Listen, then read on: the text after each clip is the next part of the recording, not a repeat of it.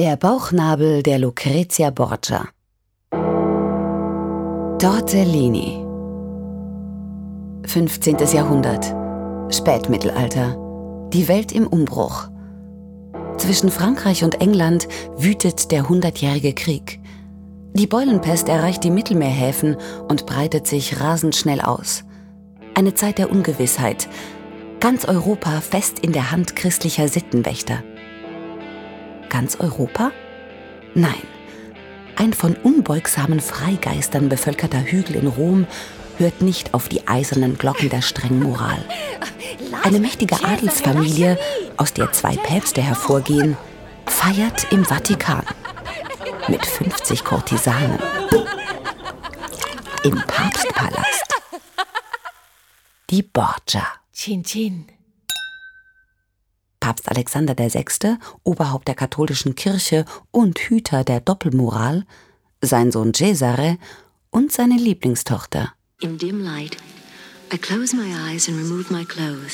Die skandalumwitterte Lucrezia Borgia.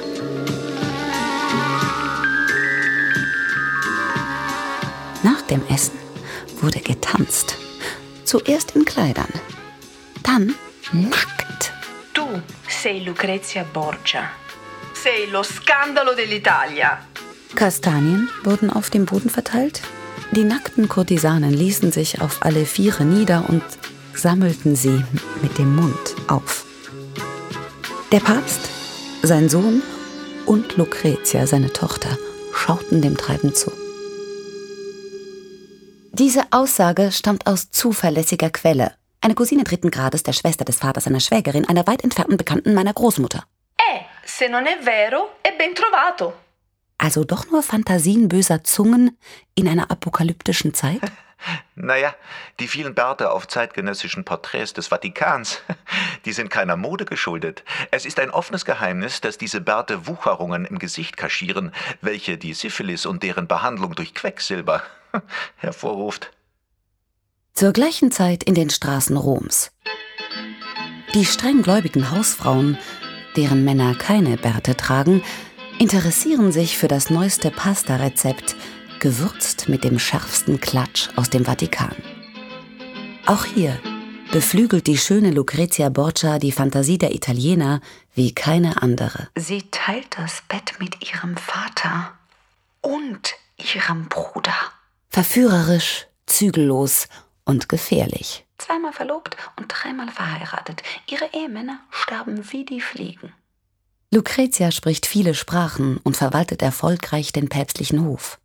Sie investiert Gewinne und macht das Land urbar. Aber das ist nicht der Stoff, aus dem Legenden oder Tortellini gemacht sind. Dazu braucht es Farina, sale, uova, un piccolo villaggio, Castelfranco Emilia. E una donna bellissima. Lucrezia Borgia ist auf der Rückreise nach Rom.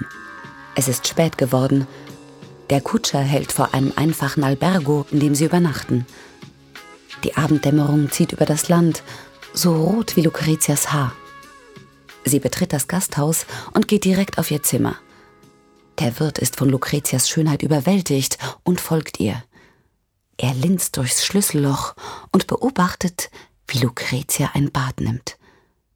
Das Kerzenlicht im Zimmer ist schwach. Als sie in das dampfende Bad steigt, erhascht der Vailleur einen Blick auf den milchweißen Bauch und kann im Kerzenschein ihren Bauchnabel ausmachen. In seiner Erregung stürmt er in die Küche und beginnt, Nudeln zuzubereiten. Nudeln, die so wohlgeformt sind wie der Bauchnabel der Lucrezia Borgia. Die Hausfrauen in den Straßen Roms verstummen. Sie fahren sich mit der Zunge über die Lippen, greifen nach dem Kruzifix an ihrem Hals und stürmen nach Hause. An diesem Abend essen alle Ehemänner diese neuartigen Teigwaren. Den Bauchnabel der Lucrezia Borgia.